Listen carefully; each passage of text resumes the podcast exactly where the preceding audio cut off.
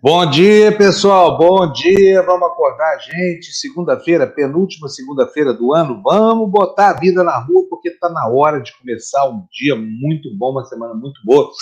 Esse fim de semana aqui no litoral onde eu estou morando foi fantástico. Sol o dia inteiro no domingo. Primeira vez que eu vejo sol em um mês que eu estou aqui já. Hein? Quase um mês que eu estou aqui já. E assim, muita gente na praia. Muita gente na praia. Mas aqui no lugar onde eu estou, a praia é muito grande, a concentração é pequena. Só que aí, pelo Brasil, o pau quebrando, gente. As pessoas, sinceramente, se esqueceram da Covid, estão ignorando uma doença mortal, terrível como essa. E olha, vai haver consequências, sabe por quê? Porque o vírus é mais esperto que os humanos. O vírus é inteligente, ele vai se multiplicando, vai mudando, é, se toreia daqui, pega o DNA dali, faz vacina, não sei o que mais, ele muda, ele dá um jeito de ficar diferente para que quem já teve a doença uma vez sirva de receptáculo outra vez para a mesma doença, né, sendo uma variante. E é, as notícias não são boas, tá? A começar por uma informação de que a Pfizer registrou seis casos de alergia grave à sua vacina. A vacina da Pfizer, como a gente sabe, é a maior aposta do governo brasileiro e é a maior aposta de governo de, de, de aí ao, ao, redor do mundo, né? Enquanto isso, aqui no Brasil, governadores, prefeitos fazendo é, fazendo aí acordos. Estou falando de Eduardo Paes e Dória, né, para que Rio e São Paulo possam ser atendidos pela vacina Coronavac, que ainda não tem autorização. Enfim, a coisa está bem confusa em relação à, Coronavac, né, mas assim, o péssimo comportamento das pessoas é que está dando o tom. E esses são os assuntos em destaque aqui no noticiário de hoje.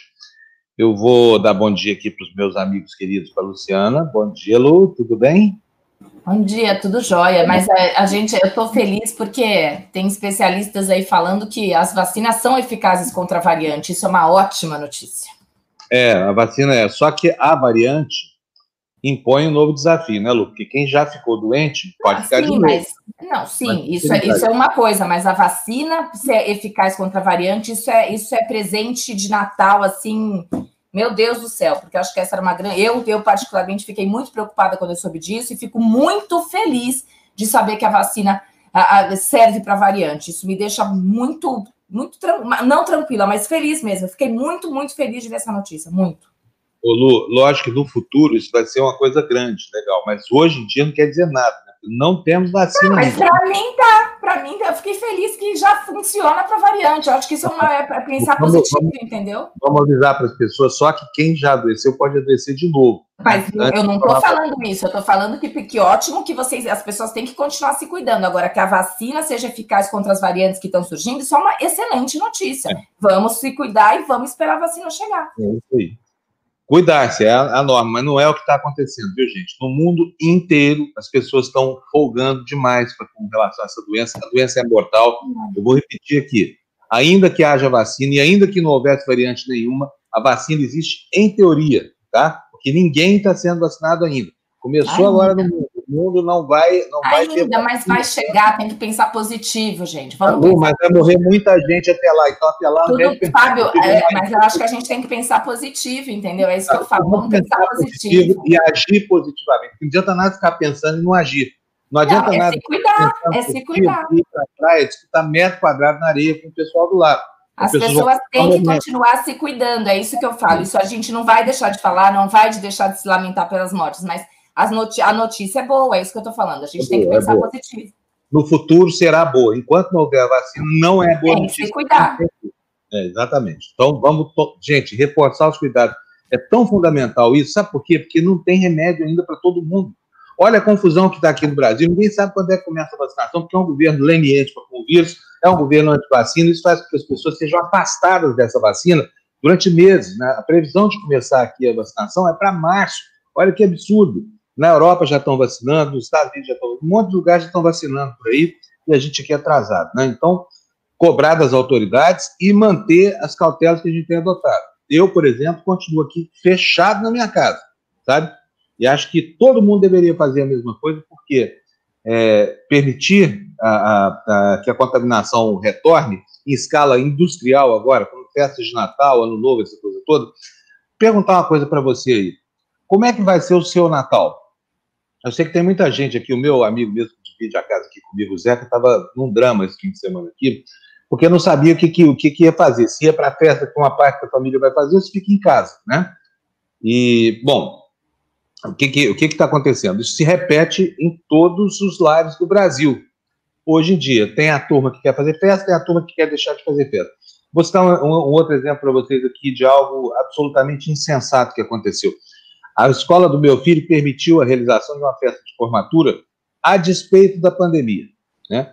Metade dos pais contra, metade dos pais a favor, a festa desmarca, desmarca, marca, desmarca, acabou acontecendo. E aí, nessa fase horrível, em que a contaminação está aí matando mais de mil pessoas por dia no Brasil, gente. Voltamos ao que era antes, tá? Deixa eu dar bom dia aqui para Florestan Fernandes. Bom dia, Floresta, tudo bem?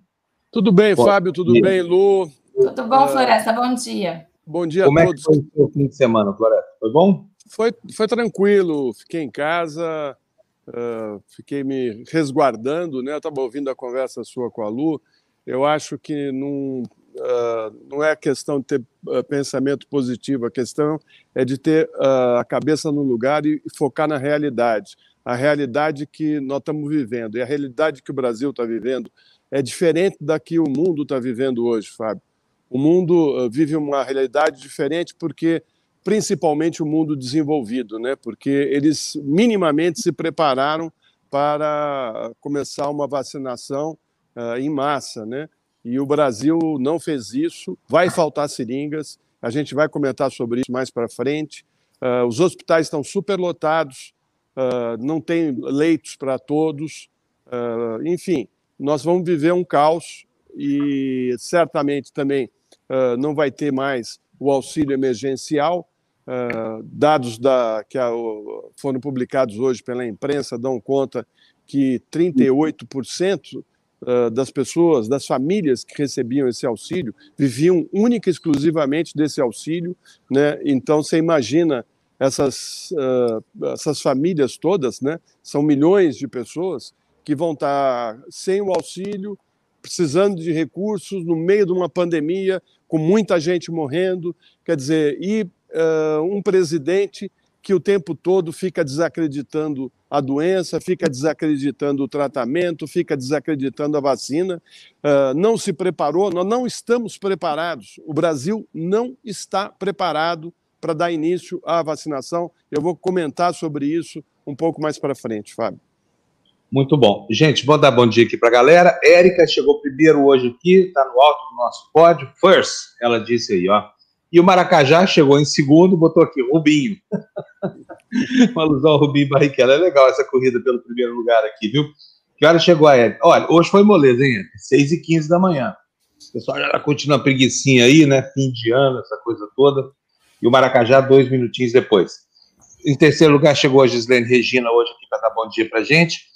Está dizendo, bom dia, democratonautas, despertonautas. Tive um pesadelo hoje, só aí com Ah, Deus me livre! Sonhei com o Bozo, caí da cama.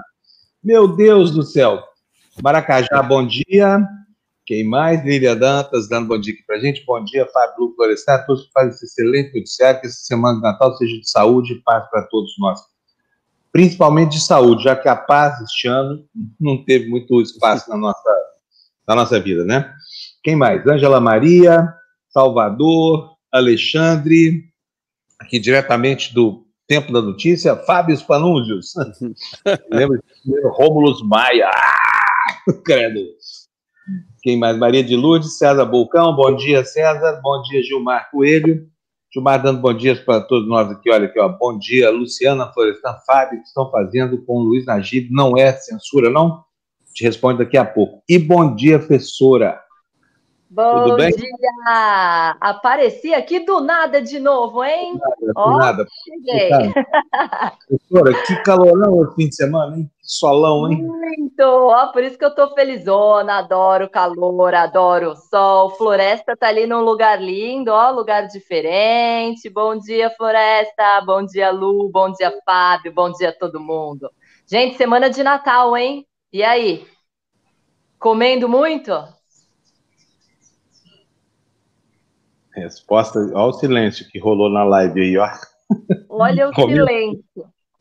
Eu estava comendo muito, mas agora já não estou mais, desde ontem às duas horas da noite.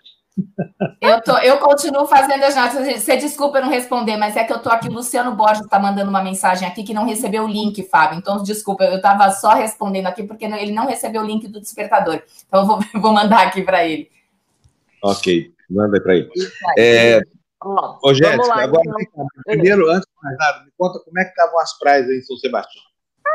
Porque ontem, lotadas as praias. Então, não é nem agora, Fábio, não virou mais final de semana, né? O que eu estou percebendo aqui, eu acho que o pessoal já está por aqui, porque está lotado de dia de semana também. Então, o movimento aqui já aumentou muito. Ontem eu estive na Ilha Bela, Ilha Bela está lotada. Fui de barco, viu, gente? Não, não fui de carro, não fiquei no meio da aglomeração, fiquei só no mar. Então, estava muito cheio, muito mesmo. As praias lotadas mas como eu falei para vocês, é, já está assim. Então, acho que São Paulo já está esvaziando, viu? O pessoal já está por aqui. A Mirella me falando bom dia ali. Bom dia, Mirella. Bom dia, bom dia para você também. Então, tá tudo cheio. Aqui continua. Prefeito não autorizou, não pode ter festa nenhuma. Então, não terá queima de fogos, não terá nenhum tipo de festa de virada, de ano novo. Então, isso continua aí determinado. Mas lógico, né? Com certeza. Eu vou mostrar para vocês, eu vou fazer um vídeo no, no Réveillon, de dentro de casa, porque dá para ver a praia daqui. E aí eu vou mostrar, com certeza as praias vão estar lotadas por aqui. Nossa, que, que, que pena, né? Praia lotada significa. Também, hein, Fábio? Prepare-se, porque todas as praias eu acho que vão estar lotadas. Ô, ô, Fábio, olha que interessante, né? Provavelmente, vai ser bem complicado mesmo, porque as pessoas não estão nem aí. É. Olha como vai ser interessante, né? A, doença chegou aqui na, uh, com pessoas que viajaram para a Europa, né? Que tinham dinheiro para ir para a Europa, trouxeram o vírus para cá, né? E agora elas vão para a praia e vão continuar trazendo uh, ou esparramando o vírus entre os que não saem de São Paulo, os que continuam aqui ou que continuam nas suas cidades, né, no Rio de Janeiro e Fortaleza, né? Então é sempre uh, esse mesmo grupo de pessoas, de brasileiros que tem mais poder aquisitivo, que acaba ajudando a mais do que nunca, né? Porque faz isso por lazer, né? O sujeito que faz por trabalho, a gente até entende, né? Apesar de não, não concordar, mas aquele que sai por lazer e não leva em consideração a vida dos outros. Eu fico, eu fico assim passado de ver que tem gente assim no mundo todo, não é só no Brasil não. Na Europa agora eles estão pagando um preço alto, altíssimo. Tem aí essa nova cepa que surgiu aí e que nos coloca todos de atenção porque vem coisa brava para 2021. Eu não queria estragar né, o otimismo das pessoas, mas o Fábio vai dar essa notícia a Inglaterra e a Itália estão com uma cepa da, da do vírus uh, diferente e, e, e, muito mais contagioso. Olha, então eu acho que a gente podia começar o jornal justamente por aí, porque o assunto já está em discussão aqui. Olha, o mundo está armando um cerco contra o Reino Unido por causa dessa variante que surgiu ali. É, é absolutamente preocupante que tenha surgido, porque prova a capacidade do vírus de se, de, de, de se adaptando as situações novas. Acontece que o cerco pensado na Inglaterra já não adianta mais, porque a mesma variante foi identificada na Itália. E é isso que tá, dá o tom do noticiário hoje, né? um noticiário assim, muito carregado com relação a essa impressão. Por quê? Porque isso pode significar que todos, todo, todo o, o, o conjunto de pessoas na face do planeta pode ser um repositório do vírus. Né? Mas antes de começar, deixa eu liberar a Jéssica. O que ela tem que fazer ali? Professora, conta para nós da aula de hoje, como é que vai ser a de amanhã?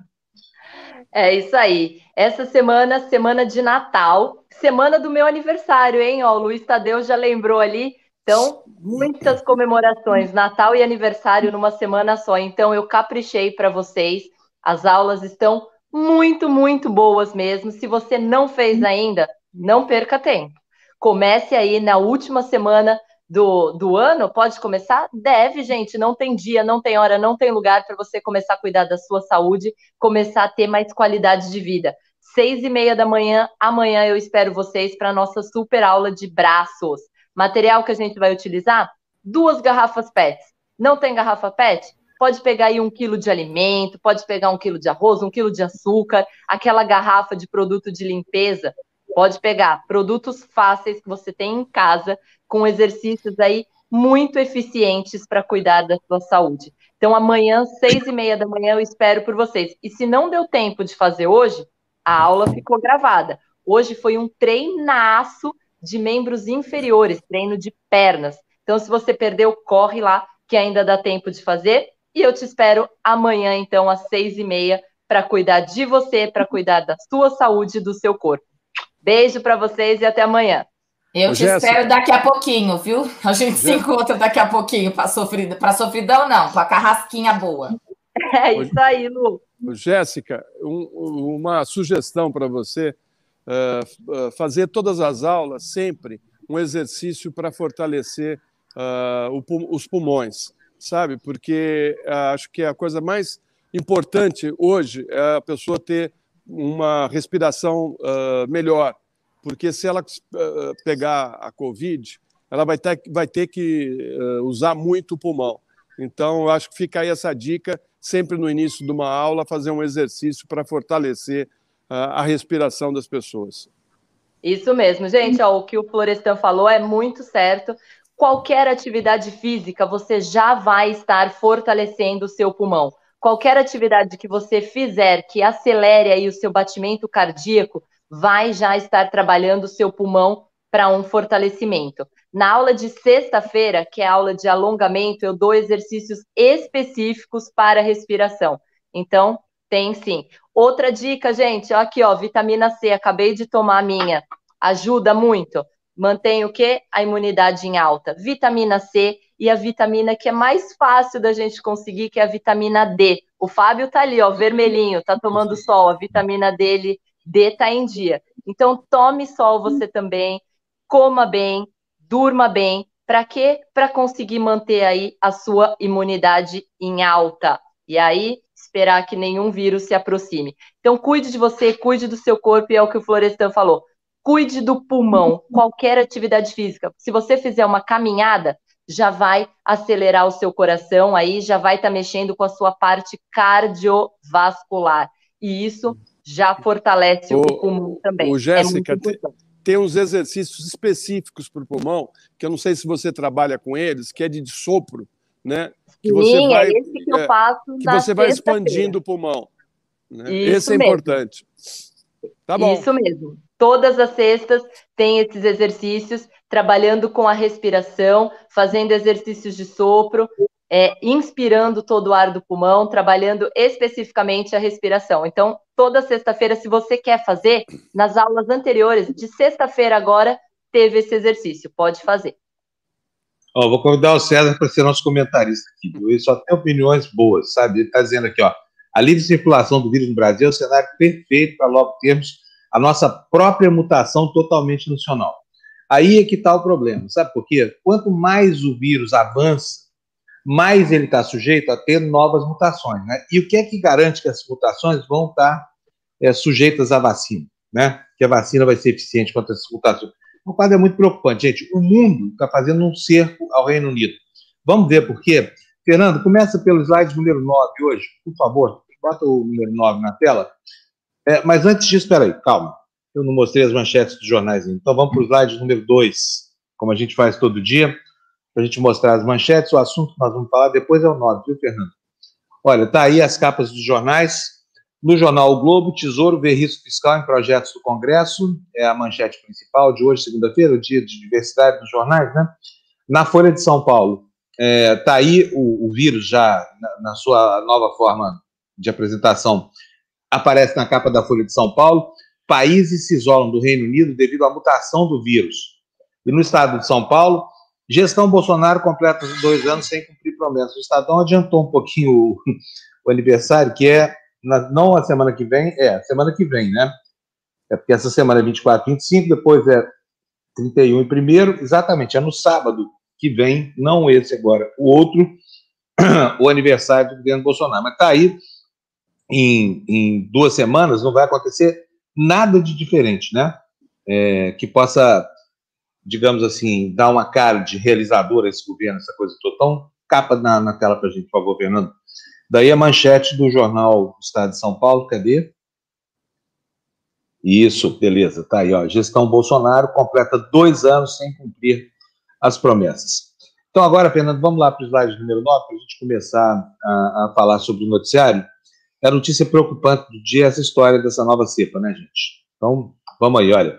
Reino Unido isolado. França, Itália, Holanda e Bélgica suspendem viagens para conter o vírus.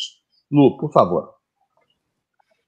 Vários países europeus, dentre eles França e Itália, impuseram novas restrições às viagens de e para o Reino Unido, Reino Unido ontem, devido à preocupação com uma nova cepa do coronavírus que está se espalhando rapidamente em território britânico. A variante do vírus teria uma capacidade de contágio 70% maior do que as linhagens anteriores. Áustria, Bélgica, França, Alemanha, Irlanda, Itália e Holanda também anunciaram a suspensão das conexões aéreas e, em alguns casos, das conexões marítimas e ferroviárias com o Reino Unido. Na maioria dos casos, as medidas entraram em vigor à meia-noite de ontem e durarão pelo menos um ou dois dias. Hoje, embaixadores da União Europeia realizaram uma reunião de crise em Bruxelas para abordar as restrições depois que a Espanha pediu uma resposta coordenada da Europa em relação aos voos. A Alemanha, por sua vez, anunciou que estuda seriamente suspender voos do Reino Unido e África do Sul após a descoberta de variantes da Covid-19 também no país africano. Já o governo belga informou que está dialogando com a França para monitorar de perto as pessoas que chegam do Reino Unido de carro e vai aumentar os controles na fronteira.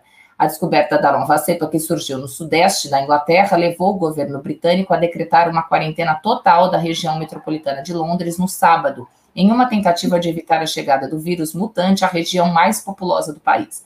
Diante da nova variante, a Organização Mundial da Saúde pediu que pediu para que os controles sejam reforçados na Europa. Fora do território britânico, foram detectados um caso na Itália, nove na Dinamarca, um na Holanda e outro na Austrália, segundo a OMS, que recomendou aos seus membros, aspas, aumentar suas capacidades de sequenciamento do vírus, fecha aspas. Ou seja, novas variantes surgindo no mundo inteiro. É, é improvável que esse cerco ao Reino Unido possa surtir qualquer efeito, uma vez que a doença já está fora de lá com essa sua nova forma de apresentação do vírus, né? E quais as consequências disso, gente? 70% mais capacidade de contaminação. Lembra aquele índice que fala uma pessoa contamina X? É aquilo que vai mudar caso essa variante do vírus é, ganhe o mundo, né?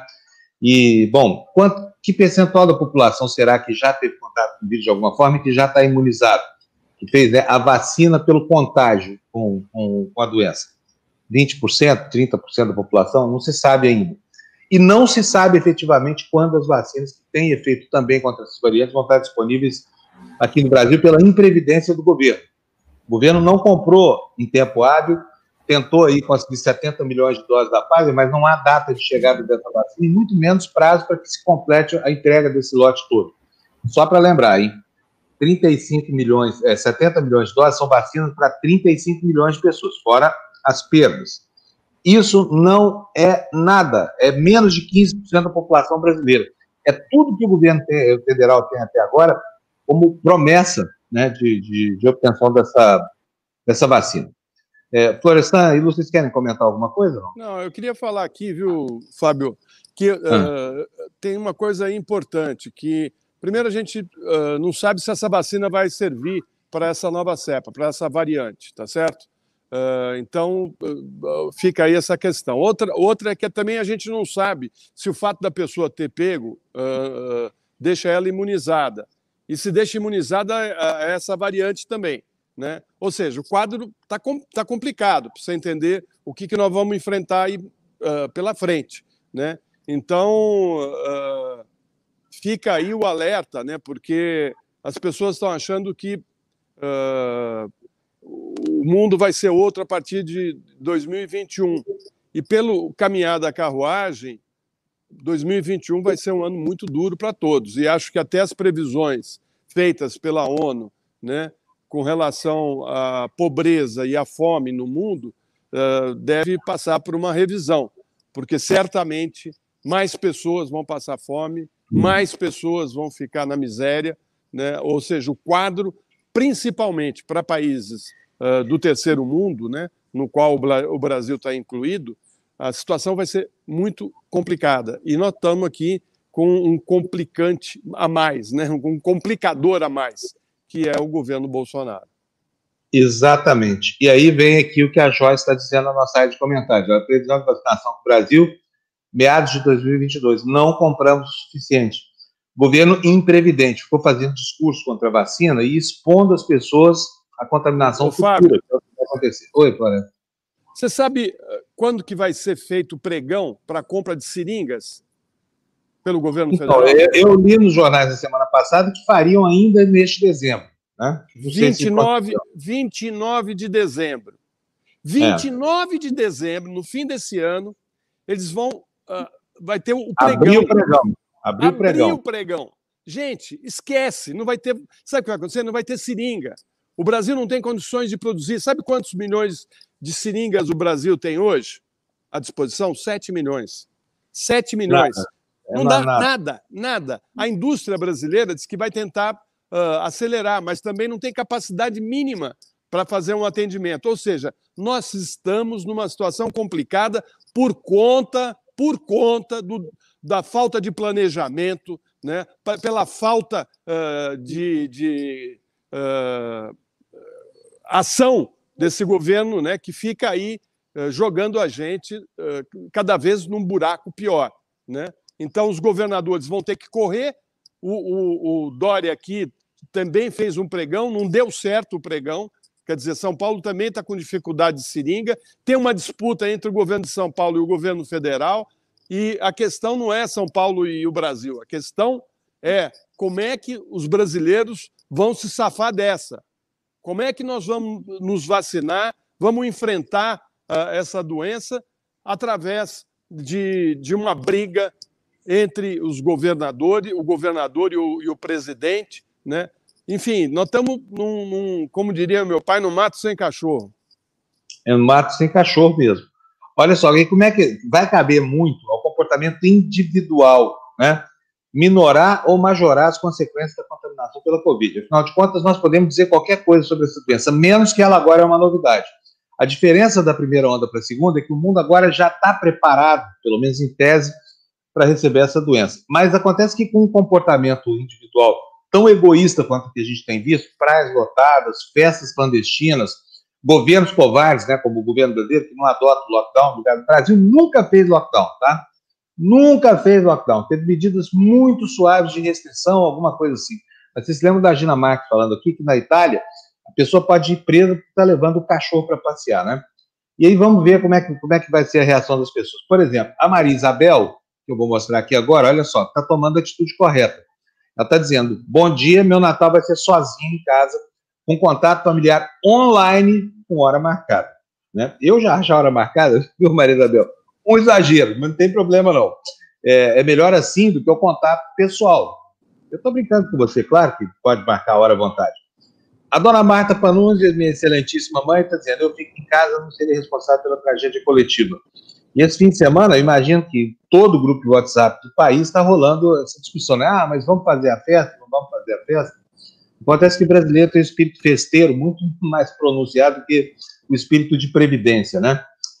Uh, a Mirella Abdul está dizendo: em casa só eu e o marido. Não entra nem pintor, nem amigas, nem ninguém. Comida tem para nós e para doar. Natal em serenidade.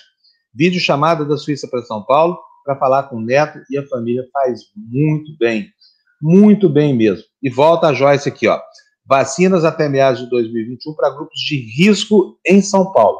O restante apenas meados em meados de 2022. E olha, gente, ainda tem mais todo esse drama, né, de que a, a, a despeito das fases de teste, essa coisa toda, a gente não sabe exatamente como é que em larga escala vão, vão reagir os organismos que estão tendo contato com essa vacina.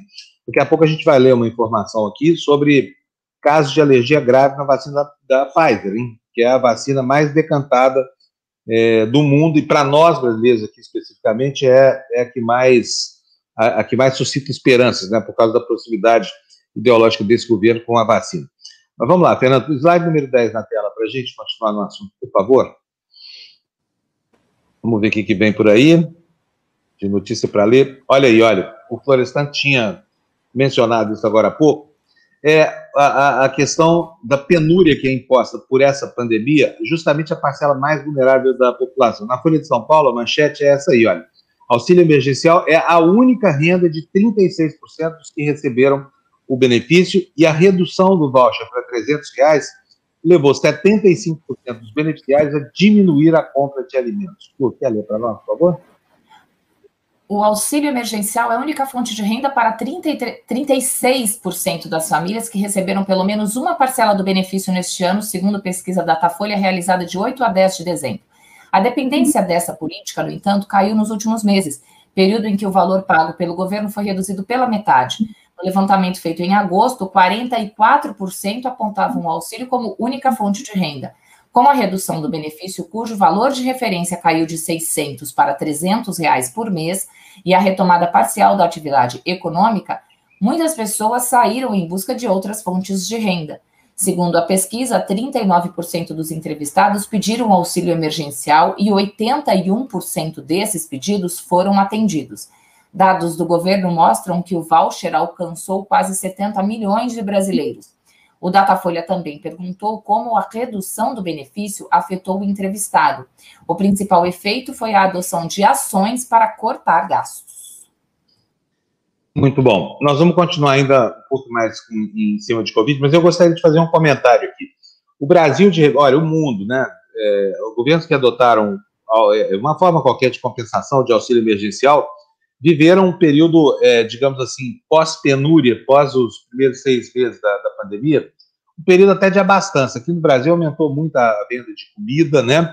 A comida ficou mais cara, a comida ficou muito mais cara, nós tivemos uma inflação de 20% no único mês da comida, e a classe média, principalmente a classe média baixa, ela vive em função de gastos de alimentação, de gastos básicos. Portanto, isso é uma pancada no, no orçamento das pessoas impressionante, né? E aí vem uma, uma segunda questão.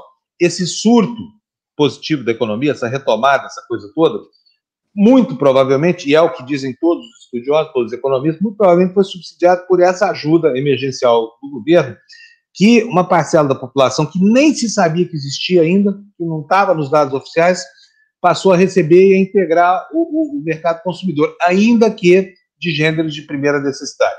Aí pergunto ao meu amigo Florestan e à Lu também, o que, que é que vai acontecer agora que não tem mais o que o auxílio emergencial tende a ter valores menores. Será que nós vamos viver uma reversão desse ciclo de prosperidade, Florestan? Nós vamos viver uma situação caótica, né, Fábio? Porque, uh, como eu disse na semana passada, né, uh, o Brasil é um dos poucos países no mundo com capacidade de produção de alimentos, né, em larga escala. Essa produção não está chegando na mesa do consumidor como deveria. Né? Por quê? Porque uh, com todas as restrições e problemas que o país está enfrentando, uh, você não tem na hora da colheita pessoal suficiente para fazer essa colheita, você não tem o transporte com tanta eficiência. Aliás, aqui o transporte sempre foi ruim, mas piorou mais né, por conta também de restrições, diminuição de número de motoristas, de, ca de caminhões trafegando pelo país. Você tem também a falta de material né, para embalar esses alimentos. Né? Então, você que, que vai no supermercado, às vezes, você não encontra uma, uma manteiga. Né? Por quê? Porque não tem o alumínio para embrulhar a manteiga. Ou seja, a, a indústria está sentindo falta de produtos né, uh, necessários para fazer uh, para embalar os, os, os alimentos. Né? Não tem papelão, não tem plástico. Por exemplo, você aí, Fábio, que tem uma piscina, pode ficar sabendo que você vai ter problemas, porque uh, não está chegando mais o cloro nas lojas, porque não tem o latão, aquele, aquele latão de plástico não está chegando, então está faltando. Só se você comprar a granel. Não sei se alguém vende cloro a, a granel. Ou seja, uh, para piorar essa situação, né, uh, os alimentos estão sendo vendidos uh, para fora, porque o, o, preço aumentou muito. Quer dizer, é, vale, você com um real desvalorizado da maneira que está, né, o, o, o, produtor prefere vender lá fora. O que, que acontece? O preço sobe aqui. Tem menos oferta, o preço subiu, né, e não é por conta do consumo, do aumento do consumo. É por conta de tudo isso que eu falei. Né? O, o, o Brasil está vendendo mais para fora, o preço aumentou, porque lá fora eles pagam mais do que aqui dentro. Então, para valer a pena vender aqui dentro, o, o, produtor vai subir o preço. Né? Então, você, você vê aí que tem, tem um ciclo complicado pela frente. Né? Está passando o desenvolvimento aqui, ó. deixa ele passar. Acabou de passar o avião aqui, mas, enfim, uh, aí a, a situação para o Brasil uh, vai, vai, vai, vai ficar ainda pior. E tem aquela questão que nós falamos também na semana passada, que o Senado, na calada, né, aprovou uh, a venda de terras brasileiras para o capital internacional. Né? E, então, isso ainda dificulta bastante a, a, a nossa perspectiva futura, né, Fábio? É, com certeza. Olha, é, vamos, vamos ler a próxima notícia, porque nós temos aí a informação é, que foi recebida com alívio por parte do mundo, por mim também, a Lu também ficou contente com isso.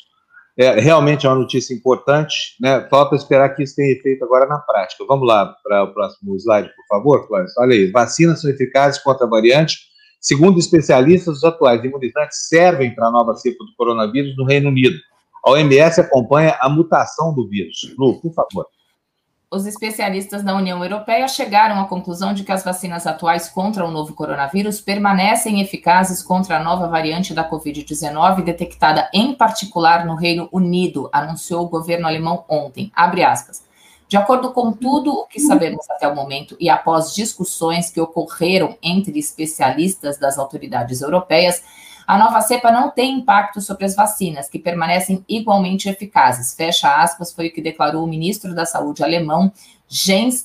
Se eu falar errado, você me ajuda, Fá. Jens, tá bom, vai lá. cujo país, bom, um ministro, tá? Cujo país atualmente ocupa a presidência rotativa da União Europeia. O principal conselheiro científico do Reino Unido, Patrick Vallance, disse à The Washington Post que o vírus se espalhou após ser observado por meses. Abre aspas e está se movendo rapidamente, o que levou a, uma, a um forte aumento nas hospitalizações. Foi o que ele disse. O cientista reforçou, porém, que o surto da nova cepa é controlável e há luz no fim do túnel com a vacinação. Segundo uma fonte do Ministério da Saúde alemão, em conversa com a agência France Press, os analistas da União Europeia analisaram a situação ontem juntamente com representantes da Autoridade Alemã de Vigilância Sanitária. A nova cepa do SARS-CoV-2, vírus que causa a Covid-19, é considerada potencialmente 70% mais transmissível do que a anterior. Ela foi detectada pela primeira vez no sudeste da Inglaterra em setembro e está rapidamente se tornando a cepa dominante em Londres e outras regiões do país. Especialistas disseram, no entanto, que não parece mais letal ou mais resistente às vacinas. Há algumas semanas, a nova cepa era associada a apenas 10 ou 15% dos casos de Covid-19 em algumas áreas britânicas. Agora, a variante é responsável por 60% dos casos em Londres. Olha só que loucura, gente. Vocês estão percebendo né, o tamanho da encrenca, né? É, então, assim, temos vacinas, temos sim, tem, teremos vacinas, né? Ocorre que a questão aqui para nós é a seguinte: quando teremos a vacina? Porque o vírus não tem um sargento pazuelo lá para atrasar a sua proliferação. O vírus não tem um capitão Bolsonaro lá para tirar o pé do acelerador das medidas de prevenção contra o seu próprio crescimento. O vírus é mais inteligente que os humanos. E ele vai mudando para enganar a gente, essa coisa toda. Entendeu? Então, a questão é a seguinte: quando teremos esse benefício aqui? Essa é a questão. A melhor notícia de 2021 foi a de, do advento dessa vacina. Vocês sabem que, olha, a AIDS deu seus primeiros sinais no finzinho dos anos 70, começo dos anos 80, e até hoje não se conseguiu uma vacina. Então, nós temos a felicidade de ter aí um vírus que, que, que é suscetível à vacina, né? Agora, o problema não é o vírus, o problema são os humanos por trás da prevenção, como muito bem disse Florestan agora há pouco, né? São eles, justamente, que estão contribuindo muito para que o vírus continue a sua trajetória de disseminação, né, Florestan? Não, e tem outra questão, né? O, HIV, né, quando surgiu, ele uh, era fatal, né? Mas você tinha ainda um tempo de vida, né? Uh, quem quem uh, pega a Covid e vai para um hospital, vai para uma UTI, né, esse processo se, se, se complicar leva a pessoa rapidamente. Em dois, três meses a pessoa acaba morrendo, né? E a gente sabe disso por ver os casos de pessoas que morreram, né? E aí, uh, pessoas de 50 anos até 80, né? Uh, o quadro é o mesmo, morre com, com, com, com a mesma rapidez, né? Os jovens uh, menos, né? Porque só aqueles que têm algum problema de saúde, né? Que, que passa por uma, uma situação mais complicada, mas as pessoas depois entre já nos 40, início dos 50, a coisa começa a complicar, né? E vai ficando cada vez mais grave conforme a pessoa uh, tem uma idade maior, né? Então, eu imagino que essa contaminação na Europa vai ser uh, muito complicada, porque você tem uma população de idosos lá enorme, né? Na Itália, por exemplo, é uma coisa uh, imensa, né? O número de e eu, eu fico pensando aqui porque se essa nova variante. Uh, você viu como que, o dado que você deu aí, né? 60% pegaram essa variante né, na cidade de Londres. Então, uh, ela vai com muito mais rapidez. Né? E, e, como é que fica aí a questão do atendimento dessas pessoas? Né? As pessoas que precisarem de um atendimento médico, os hospitais uh, ficando superlotados, falta de UTIs. Né? Eu imagino isso aqui no Brasil. Né? Se já está lotado agora, imagina se essa variante começar a, a, atuar aqui no país, o número de pessoas contaminadas vai ser absurda, né? Então, agora, mais do que nunca, mais do que nunca, é necessário uh, fazer uh, um, uma ação de, de, de, de, ficar em casa, de não, não se expor ao vírus, né? não, não fazer festa, não participar de, de festa de fim de ano, não ir para a praia, né? Porque acho que na praia não pega, pega sim, né?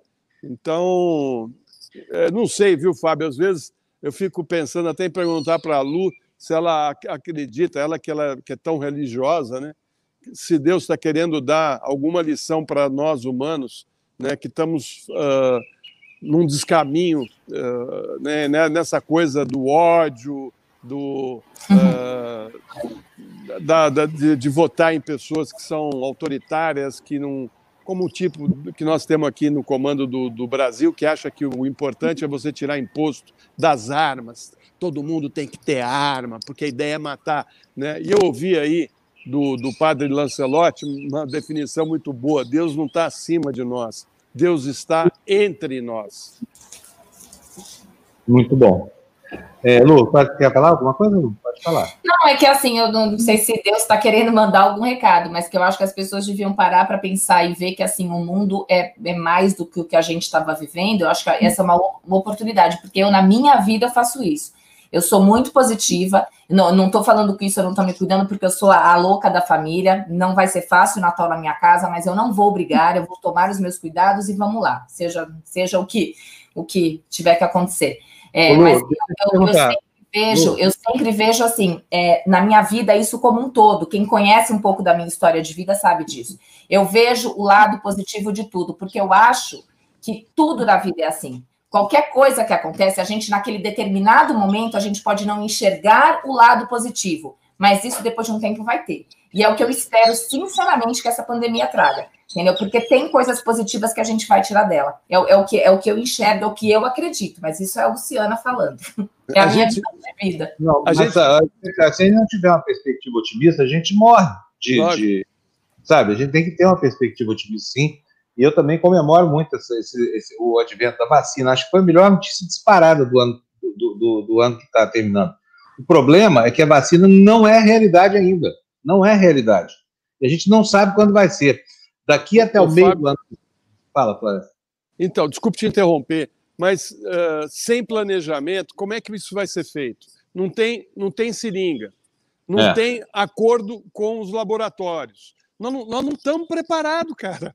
Como é que esse governo não preparou nada? Nada, absolutamente. Como foi no começo dessa pandemia? Ele não se preparou. Ele falou: dane-se, todo mundo vai morrer mesmo. Não é isso? Todo mundo vai morrer é. mesmo. É. Foi isso mesmo. Por isso é que, olha, é, é, assim, felicidade é algo que está tá ao alcance de uns e não está ao alcance de outros, gente, entendeu? Essa é a questão. E por via das dúvidas, olha, sempre lembrar que avanços tecnológicos são uma maravilha, desde que a gente tenha acesso a eles, tá? Não adianta nada comer, ah, o iPhone agora está transmitindo tela holográfica. Tudo bem, bom para quem tem iPhone. Para quem tem iPhone, a vida segue do mesmo jeito, sabe? E, e, e, no nosso caso aqui, nós estamos muito mal parados com esse negócio da vacina, gente. É muito atraso. Até, é, pode ser que o ano que vem transcorra inteiro sem que a gente tenha tido condição de vacinar a população, né? Deixa eu colocar o. Deixa eu ver, quase que nós temos aqui uma, é, mais sobre, sobre a pandemia. É, temos sim. O Vitor já está aqui na nossa área de espera para entrar com os comentários da, sobre o, o noticiário da América Latina, mas eu quero mostrar para vocês mais uma, uma notícia aí, mais um, mais um, um lado dessa, dessa história toda, que é o egoísmo, que é talvez o maior legado dessa crise da pandemia, o comportamento egoístico, né? inspirado por esse raciocínio perverso da extrema-direita horrorosa aí. Fernando, põe para a gente esse slide que está com você aí, por favor. Olha só o que está acontecendo. Todo mundo que passou por uma praia, que olhou para o mar, essa coisa toda, viu essa cena o jornal o Globo registra aí mais uma vez. Barracas uma em cima da outra, gente se entupindo ali na areia da praia, disputando cada metro quadrado, e o vírus campeando, porque, olha, no meio dessa muvuca toda aí, aí está a condição ideal para a proliferação do vírus, né? E a manchete do Globo é o seguinte, olha, verão da pandemia, na véspera da estação mais quente do ano, banhistas ignoram a Covid-19, Lu. O verão começa oficialmente às 7h02, então já estamos no verão, hein? Que são 7h46, já estamos. É. E a estação que é a cara do Rio encontrará um cenário completamente diferente dos anteriores. Apesar da previsão de uma estação típica com dias longos e quentes, como prevê o Instituto Nacional de Meteorologia, os próximos três meses marcam o verão da pandemia, com o fim da estação quase no mesmo dia em que se completa um ano da primeira morte por Covid-19 no estado. No último domingo da primavera, com termômetros na casa dos 38 graus, a cidade já teve um prenúncio de como deve ser o verão. Além do calor, praias cheias nenhum distanciamento nas areias, banhistas sem máscara e ausência de fiscalização. No dia em que o estado chegou a 24.473 vidas perdidas e 406.820 casos confirmados de coronavírus e a média móvel com alta de 34%, indicou aumento no contágio pelo sexto dia seguinte, seguido. Em contraste com o drama da pandemia, as areias da Zona Sul ficaram cheias. Equipes do Globo percorreram toda a orla e não encontraram fiscais da prefeitura ou policiais militares tentando coibir aglomerações ou conscientizando banhistas da importância das normas sanitárias de prevenção à Covid-19. No Arpoador, onde a faixa de areia é estreita, o distanciamento entre os banhistas ontem ficou quase impossível, com barracas quase coladas umas nas outras. Apenas alguns poucos banhistas conseguiram escapar da aglomeração, tomando sol na pedra. Apesar disso, duas viaturas do Batalhão de Rondas Especiais e Controle de Multidão da Polícia Militar estavam estacionadas no calçadão, mas os agentes não atuavam nas areias. Provavelmente essa foto deve ter sido tirada lá no arpoador, né, Fábio? Deve ter sido daí mesmo. É. Fala, Floresta. Eu tenho, vou ter que sair, Fábio. Uh, você sabe que eu tenho um, um compromisso agora. Uh, Só queria dizer o seguinte: não tem outro jeito senão fechar as praias. Né? Não, não, não, tem outra saída, porque senão o desembargador que peitou o, o guarda civil aqui em Santos estava com a razão, né? Porque se uh, todo mundo está fazendo isso lá no Arpoador, está fazendo aí no Guarujá, no litoral norte, no litoral sul de São Paulo, lá no Nordeste, tá certo? Então, para quê, né? Uh, multar alguém se todo mundo está tá sem máscara, né? Não tem jeito, cara, tem que ser na marra. Fecha ninguém entra, não está fechado a praia, né?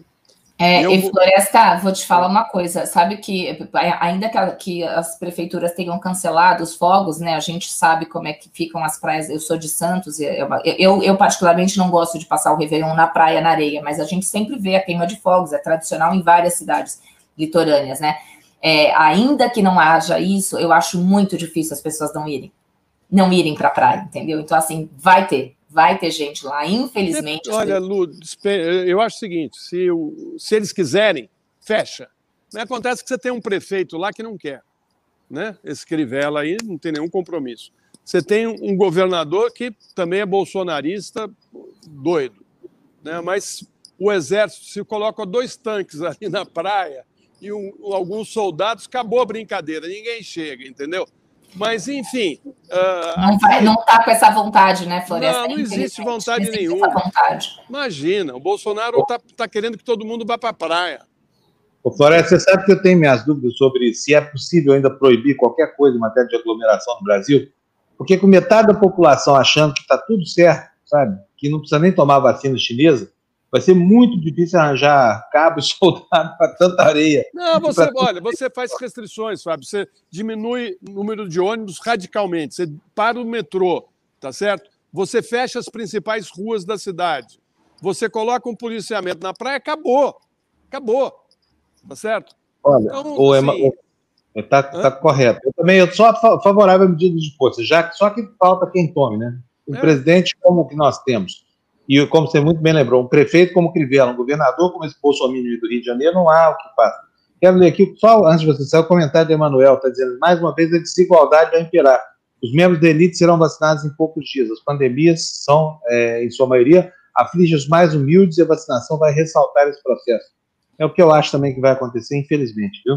Né? Vou falar aqui o recadinho para o Valder, que a gente, o Valder está falando da e a mutação do vírus, a gente já falou, né, Fábio? Já, já falou. É, é, Recebemos aqui a notícia com muita preocupação também, viu, Valder? Floresta, vai nessa, então, vai lá para o seu compromisso. Tchau, tchau, Lu, tchau, Fábio, tchau, pessoal. Tchau, até amanhã. Até amanhã. Tchau, tchau, tchau. Aqui, olha, uh, o Emanuel está dizendo também, olha, as praias do Brasil lembram o clássico filme Tubarão. Todos sabiam do risco de ir à praia e ninguém conseguiu fechar. Exatamente isso, né, Lu? Exatamente isso. Olha, novidade para vocês aqui do Despertador. Atenção, galera. Ó o Vitor aí, ó. Buenos dias, senhor. Bom dia, jefes. Bom dia, Bom dia. O Vitor agora vai participar do Despertador aqui com a gente, trazendo as notícias da América Latina, ele, o Tebni, né? A gente vai fazer Bem-vindo, bem-vindo ao nosso cantinho, né? Ao nosso café da manhã, né? Ao nosso jornal, não é isso, Fábio? É isso aí, vamos tomar um Vamos comer o nosso pão de queijo de notícias, né, Lu? Bom, deixa eu já aproveitar e, e dar alguma notícia para falar com o Valder. Argentina, Colômbia e Chile suspenderam os voos diretos desde a Inglaterra, do Reino Unido, para seus aeroportos. Então, todo mundo aqui no, na América Latina, pelo menos fora do Brasil, também está olhando. Quero ver o Bolsonaro fazer isso. Você acha que ele consegue, Fábio? Aham. Será que ele vai querer, né? Primeira coisa, vamos perguntar, será que ele vai querer isso? Vai passar um recibo, ele vai querer dar uma de, de caçador de vírus, nada. Ele é o homem que cria vírus, é o homem que espalha a doença, ele é o fodão do coronavírus, ele é o homem que assusta o mundo e o Brasil especificamente. Então não temos essa perspectiva aqui não, viu? Não, então, eu já estava adiantando essa notícia porque eu trouxe algumas hoje para a gente comentar, é, a segunda notícia, que talvez seja é, importante: quarta-feira começam a aplicar as, vac as, vacinas da Pfizer aqui no Chile.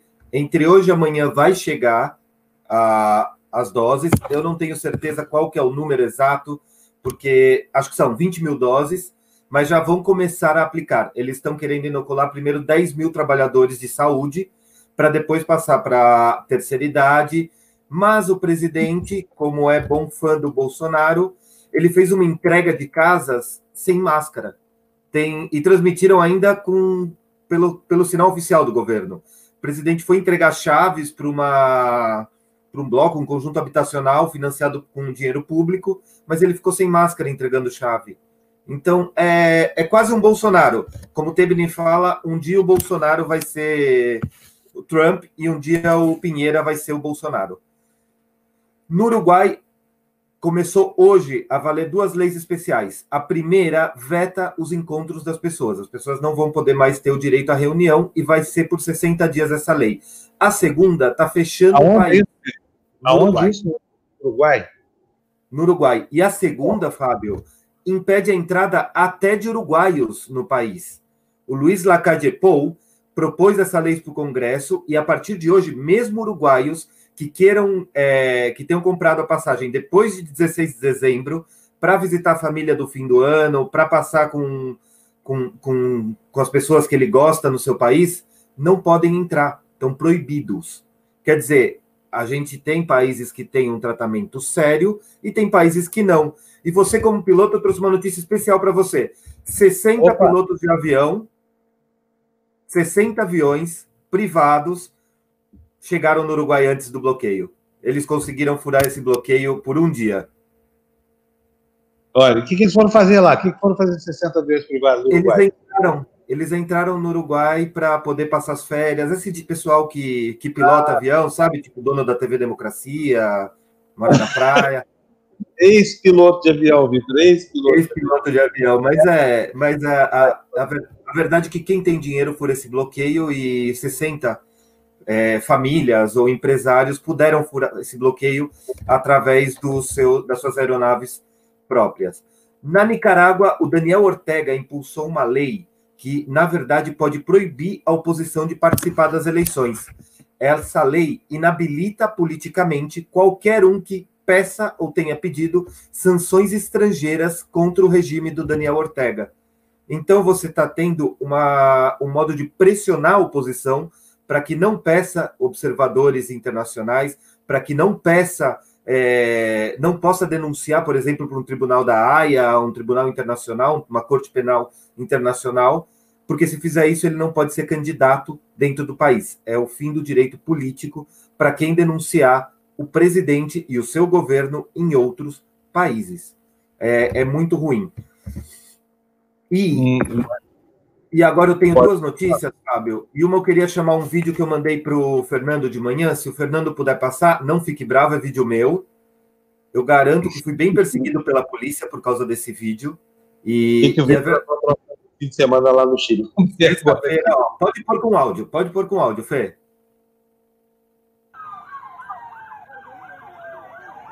Olha a polícia aqui que está fazendo, Fábio. O que, é? que é isso aí? Essa é a polícia do Chile usando o celular para gravar uma detenção no meio da rua.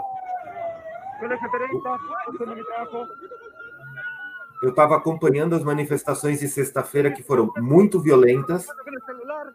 Conseguimos identificar o policial. Gente, mas eu... esses caras parecem a tartaruga ninja. Parece tartaruga ninja tanta armadura, escudo, essa coisa toda. Não deve ser fácil isso, não, hein? Olha, ele carrega aproximadamente 15 quilos de proteção, mas é, a verdade é que esse caso, junto com outros que a gente pode detectar como sindicato dos jornalistas aqui no Chile, sindicato que me elegeu e o Tebni também, vamos ser dois conselheiros do sindicato agora. Ah, o Tebni também está na Os dois, é. entramos, ó, dia 28, daqui a uma semana a gente assume aqui como conselheiro estadual do sindicato. Mas é, a gente apresentou a denúncia ao vice-presidente da Câmara dos Deputados. Eu posso falar isso em pessoa, porque fui eu quem o encarregado de fazer isso. E a polícia do Chile vai ter que responder por violações de protocolo e violações de direitos humanos, não só a jornalistas, mas é, também a, a pessoas, a agressividade. Isso de filmar com o celular é totalmente ilegal, Fábio. Imagina a polícia compartilhando vídeos. É uma coisa que a gente não vê no Brasil, né? Que absurdo, né? Que absurdo. E... Se fosse uma, uma missão institucional, vou filmar para me proteger, que vão dizer que eu agredi alguém, vou provar que não.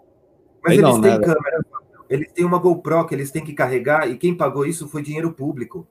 Eles estão usando ah, o celular é, para trabalhar no WhatsApp. Eles têm uma GoPro e eles têm uma câmera e tem que andar com ela ligada. É diferente aqui de São Paulo, onde a PM ganhou câmera, mas não precisa ligar.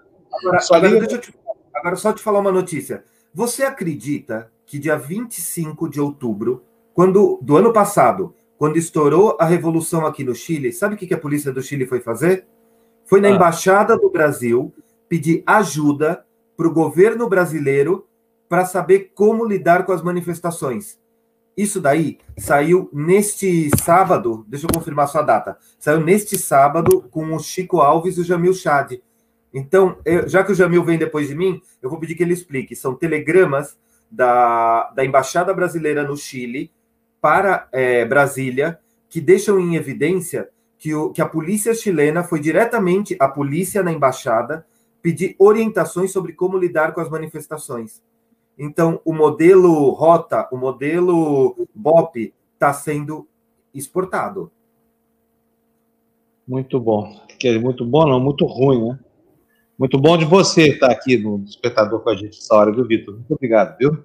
Imagina, a gente está acordando cedo e só para responder, sim, Valder, sou eu que estou perguntando para o policial, eu faço essas coisas loucas de sair na rua filmando as pessoas.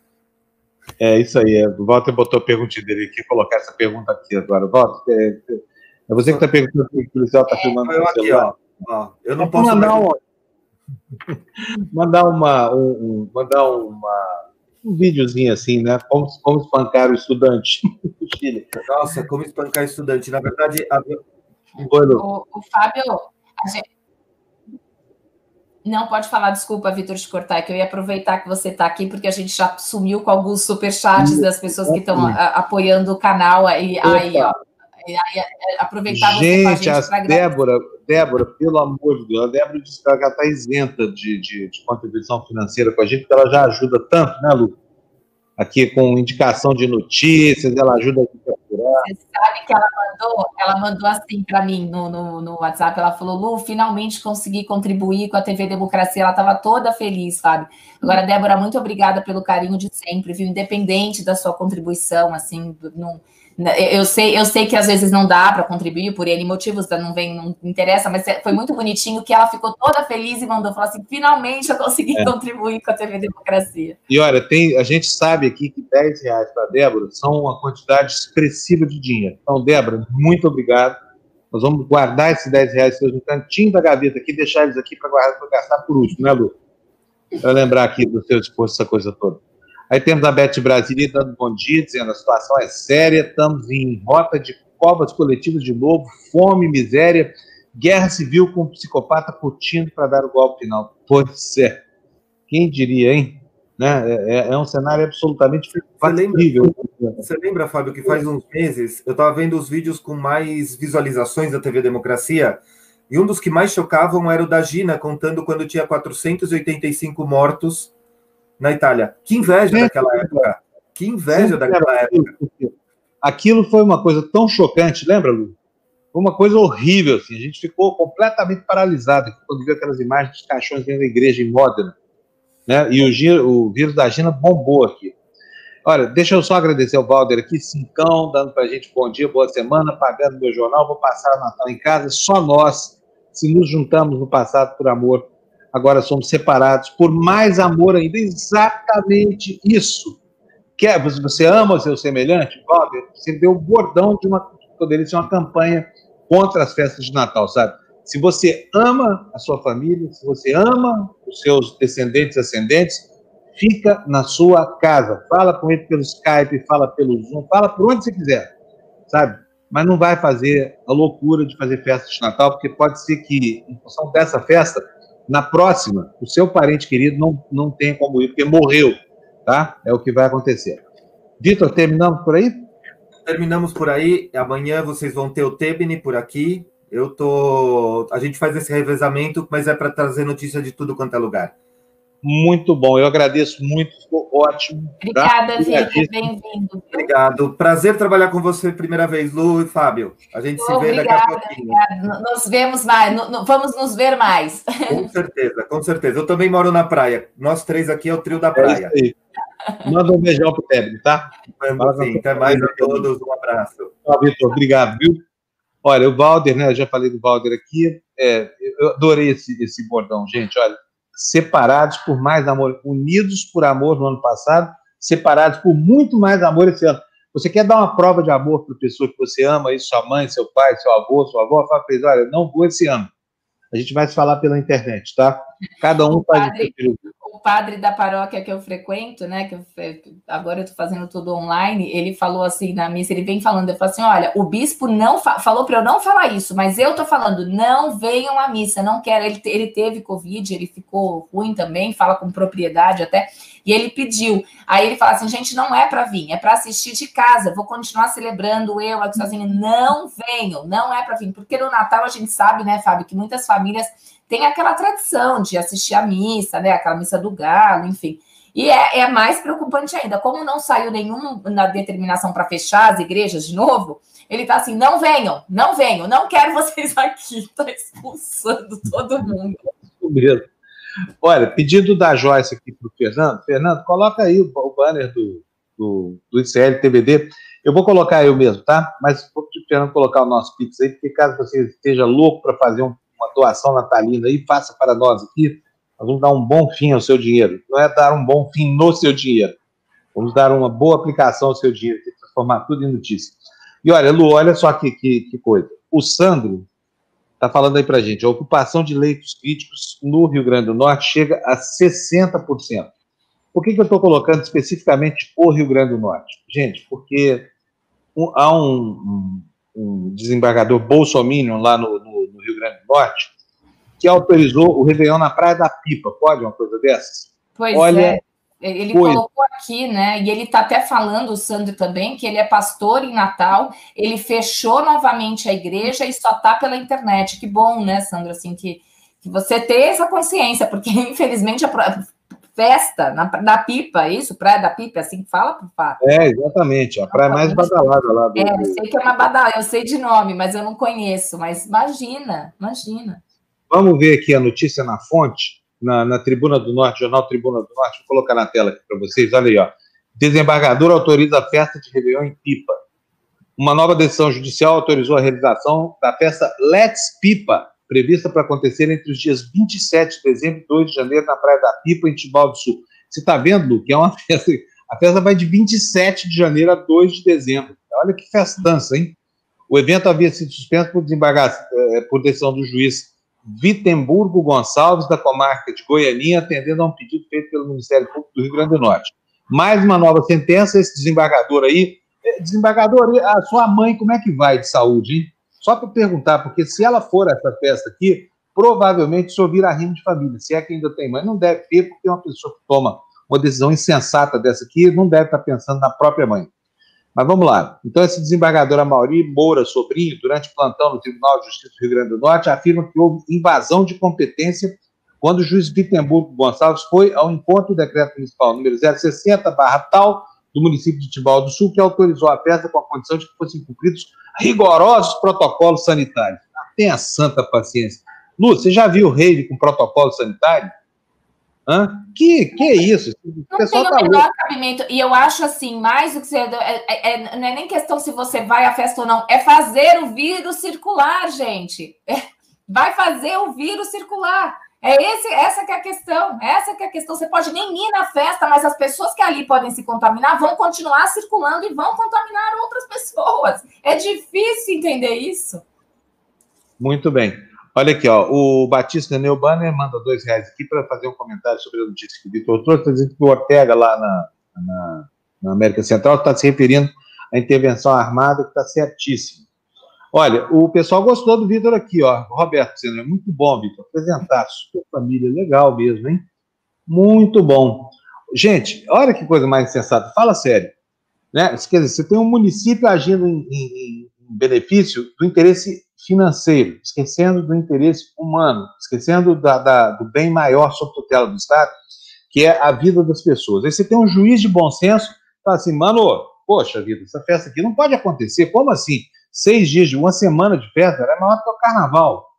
Entendeu? E é isso, não, vou tomar rigorosos protocolos sanitários. E o cara bota um, uma balinha na boca, né, Lu? Esquece até que ele mora no planeta Terra, que dirá lembrar de protocolo sanitário, né? Que isso, gente. E tem os beijaços, né? Tem essa coisa toda. Todo mundo muito embalado, aquele espírito de ano que vem, aquela coisa toda. Quando você vê, pronto, ó. Quem ganhou a orgia foi o vírus do coronavírus, tá? E aí morre gente para burro. De cada 100 pessoas que vão estar nessa festa, duas vão morrer se pegarem a doença. Pelo menos duas, tá? Não é fácil, não.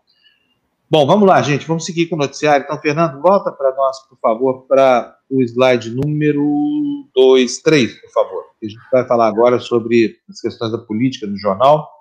Tá aí. Gente, olha o que o bolsonarismo é capaz de fazer. Nunes Marques, quem é esse? Nunes Marques é aquele novo ministro do Supremo que foi indicado pelo Bolsonaro, que trocou esse sujeito aí por um, por um, como é que chama isso? Por alguém terrivelmente evangélico, mas botou lá um terrivelmente bolsonarista, hein? já chegou a fazer estrago na lei da ficha limpa. Obviamente que isso não perdura, porque muito antes desse senhor estar tá lá representando o bolsonarismo no Supremo, havia no Brasil né, uma digamos assim, um, um esforço gigantesco para tirar da política os maus elementos, né? E esses maus elementos são condenados a uma pena, que pode ser uma pena pecuniária, uma pena de prisão, uma pena de qualquer coisa. Mas depois dessa pena, vem na, na, na a pena eleitoral de oito anos de inelegibilidade. É disso que trata. Eu, eu vou, eu vou é, dar notícia depois, tá? Porque o Jamil já chegou por aqui, eu vou botar o Jamil na tela. Oi, Jamil, bom dia. Bom dia, bom dia a todos. Bom tudo dia. bom, Jamil? Tudo bom, tudo, tudo caminhando. Maravilha. Como é que estão as coisas aí? O que, que você traz de notícia? Você viu essa história de segunda onda, de, de segunda onda, não, de, de dessa nova cepa do vírus na Inglaterra, está deixando a Europa em pandemia, hein, Jamil? Tá, e vou te dizer, Fábio, muita gente muito preocupada. Primeiro, porque todos já isolaram o Reino Unido, né? De fato, é isso que aconteceu nos última, nas últimas horas. O Reino Unido foi isolado do resto da Europa. É irônico, porque é justamente no momento do Brexit, né? Mas é, não tem nada a ver com o Brexit, obviamente, e você tem uma situação de muita preocupação, porque, claro, era justamente, ou pelo menos a expectativa é de que a gente estivesse aqui caminhando para o final, né? É, claro, com três a seis meses ainda de, de delay, de, de operação para vacinação, etc., a previsão de três a seis meses, mas pelo menos existia essa, essa direção muito clara. É, e, óbvio, com a notícia do Reino Unido, todos é, com muita preocupação. É, algumas é, declarações hoje pela manhã aqui, por exemplo, é, do governo da França, do, do, do médico-chefe, basicamente, do governo da França, dizendo que ele acredita que a vacina que existe hoje, ela lida também com essa mutação é, do vírus.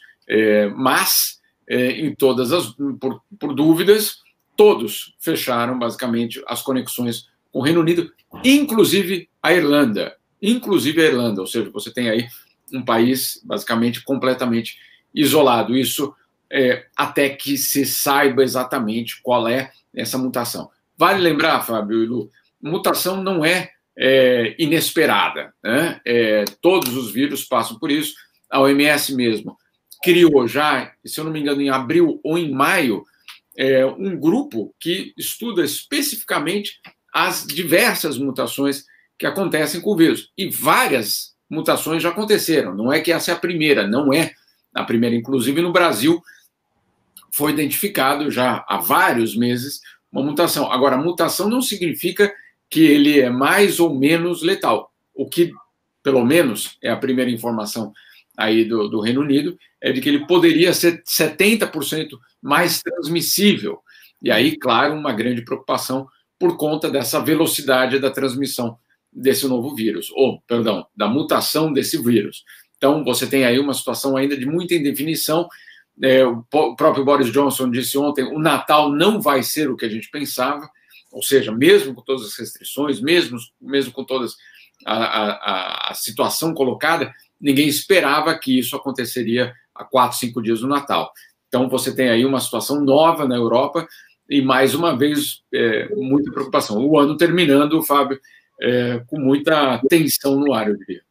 Agora, uma, uma, situação nova, né, Jamil, e que, assim, imediatamente foram tomadas as, as, as precauções possíveis, né? É. Talvez é, alguma coisa foi feita e, e, com, uma, com uma celeridade que a gente talvez não tenha visto no começo da pandemia, né? Então, isso já é, uma, já é um, alguma mudança, né? Certamente. Vamos, né? Certamente, Lu, eu acho que você tem toda a razão em apontar isso, porque em outro momento talvez alguém fale, vamos estudar primeiro, vamos Exato. criar um grupo de trabalho para avaliar, etc. Não, agora é fechado Exato. e depois vamos estudar.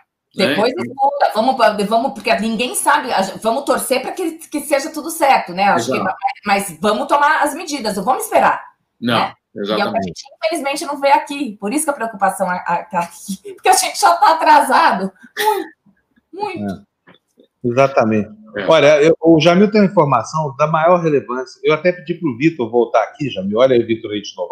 Tinha me despedido dele, já estava a caminho do trabalho. Eu falei, Vitor, volta aqui, porque o Jamil vai falar um negócio que interessa profundamente, tanto a brasileiros quanto chilenos. Acho que é. interessa mais até aos chilenos que aos brasileiros nesse momento, porque para nós aqui não há surpresa. Mas olha, armaram uma espécie de operação Condor 2, aí, a missão, né? Para fazer uma troca, um intercâmbio de técnicas de enfrentamento de manifestantes pró-democracia entre Brasil e Chile. Vitor, é. ouve notícia que o Jamil vai dar. É isso, Fábio. De, fato, o que aconteceu foi o seguinte: a, em outubro, eu e o, o, Chico Alves, colunista do UOL, nós publicamos que, de fato, houve uma reunião é, na parte é, militar é, em que se falou do assunto de cooperação com o Chile. Né? E troca de inteligência, por quê? Porque os chilenos estavam muito preocupados porque eles não conseguiam identificar a origem daquelas manifestações em, em 2019. E eles pediram, basicamente, para os militares brasileiros, na, na, no, no departamento de inteligência, para ajudar a buscar onde estava a origem daquilo tudo. Né? Agora, disso não havia nenhum tipo de documento, não havia nenhum registro, pelo menos não conhecido. Bom, o que aconteceu depois daquela publicação, o, os deputados do PSOL na Câmara fizeram um pedido oficial, um requerimento oficial para o Itamaraty, Ministério da Defesa, GSI e Ministério da Justiça para ter acesso a todos os documentos é, é, dessa, dessa relação bilateral. Né? Todos os documentos em 2019 sobre a relação bilateral. E na semana passada me chegou, basicamente, o pacote é, de documentos, dezenas e dezenas de páginas, falando justamente troca de, de telegramas, contatos, reuniões, etc. E nessa troca, você descobre que os carabineiros chilenos foram até a Embaixada do Brasil em Santiago pedir ajuda, justamente para é, obter informações sobre a experiência brasileira em lidar com manifestações violentas. Olha só, né? Isso está num documento, não é uma interpretação, não é alguém que contou a história, nada disso. É um documento oficial do Itamaraty dizendo: olha, recebemos essa visita é, e o Itamaraty repassa o pedido ao Ministério da, da, Justiça, que faz o quê? Elabora uma espécie de guia, de guia sobre o que o Brasil tem feito desde 2013, desde as Copa das, da Copa das Confederações, sobre como o Brasil faz para lidar com manifestações, né? lidar no sentido de repressão, né? obviamente, não é, não é lidar é, como que a gente atende aos pedidos dos manifestantes, não, muito pelo contrário. Como é que a gente bate o porrete deles, é isso que trata. É, e aí é, esse, essa documentação é preparada, o Ministério da Justiça manda para o Itamaraty e o Itamaraty encaminha para Santiago. Essa é uma parte da história. A segunda parte da história, também nesses documentos, que são extremamente ricos, eu diria, de informação, é mostrando como o Brasil coordenou uma posição para apoiar o Chile, o governo, nos fóruns internacionais e principalmente na OEA. Né? E aí você tem telegramas internos do Itamaraty mostrando que é, existe uma, uma recomendação, não, uma instrução ao embaixador é, de turno para que ele lesse, basicamente, um discurso de apoio ao governo chileno em nenhum momento, em nenhum momento de nenhum desses discursos, e nem da troca de informação, há a seguinte questão: e qual é a demanda dos manifestantes? E por que eles estão na rua? Né? É, qual é a situação social do país? Zero.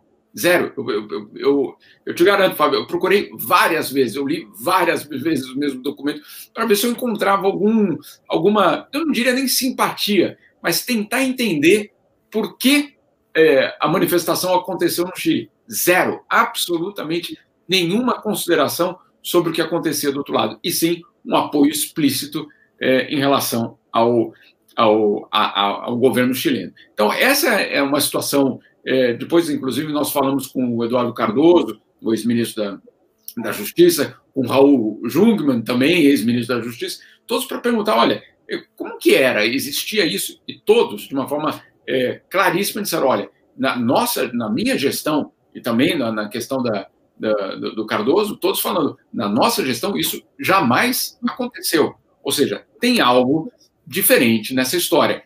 E, e para completar, eu acho que essa é, eu vou esperar ansiosamente por 2024 é, pelo seguinte, porque o Itamaraty classificou como confidencial muitos dos telegramas até 2024. Então, eu vou esperar até 2024 e faço questão é, de voltar aqui, viu, Fábio, para falar o que Pode ficar tranquilo. Nesses, nesses tá outros. Jamil, é, eu... absolutamente relevante. Fala, Vitor, fala. eu, eu tinha lido a coluna, eu dei ela aqui quando eu falei e pedi para você explicar porque o texto é seu com, com o Chico e, e só queria dizer que em 2013 eu tomei um tiro da polícia brasileira na Consolação. Não. Em 2019 eu tomei um tiro da polícia chilena na, Consola, na Alameda. Foi na mesma perna, na mesma canela. O guia foi ótimo. Eu só posso dizer que o guia estava, ó, orientações, o Vitor é na perna esquerda, pode meter bala. É, é, é, parece absurdo, mas a polícia chilena, por exemplo, o governo está gastando bilhões, bilhões em novos veículos para lançar água. E eles estão botando químicos nessa água e está tendo queimaduras. Eu mesmo tomei na, no rosto e fiquei cuspindo sangue dois dias. É, é muito ruim, mas é, como sindicato dos jornalistas, a gente criou um observatório, um grupo de observadores do direito à comunicação que está indo nas ruas para mostrar para a polícia que tem gente ali que tem imprensa e que vamos estar filmando e gravando. E eu mandei até um vídeo aqui, eu vou mandar para você depois por WhatsApp, Jamil, para você ver como a polícia está agindo aqui. E se você vai ver, é um reflexo do BOP, é um reflexo da rota, é um reflexo da, da do Garra, é o que eles fazem na periferia, eles estão devolvendo aqui. É, eu, eu tenho, eu, eu, assim, eu tenho uma, uma sensação de que isso que acabou saindo, Vitor, é, e que não foi classificado como confidencial, isso não foi classificado como confidencial. O, imagina o que tem classificado como confidencial, então. Né? É, é eu, eu fico, eu, eu, até, eu até me surpreendi, não sei se foi uma barberagem deles lá, de não ter classificado como, como confidencial, mas o fato é que os documentos. É verdade que um parlamentar fazer um pedido desse para os ministérios, o ministério é obrigado a, a apresentar esses documentos, e se ele classificar como confidencial, ele tem que explicar por quê.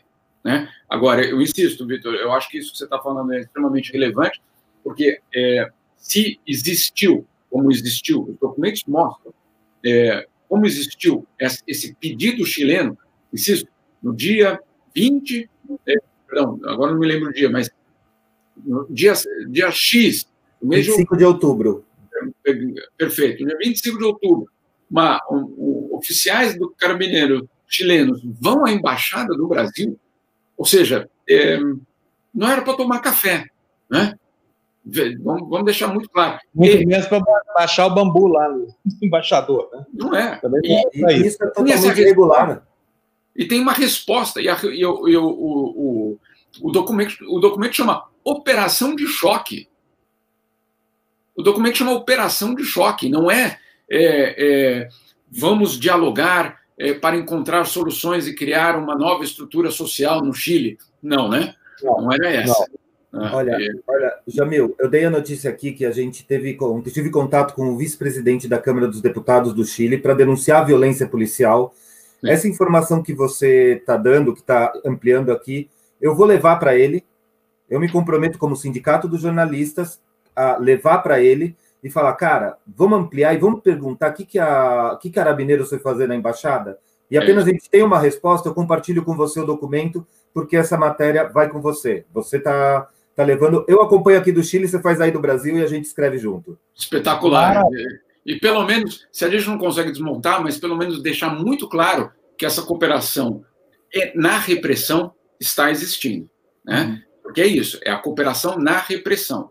É, isso ficou muito claro no documento, porque o documento ele, ele é tão explícito, Vitor, é tão é, claro, né? E, e, o mais irônico dele é que ele é repleto de palavras como direitos humanos, dignidade.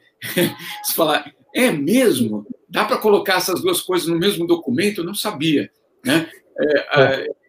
claro, claro. E, e, aqui eu tenho certeza que o Vitor tá, tem essa posição.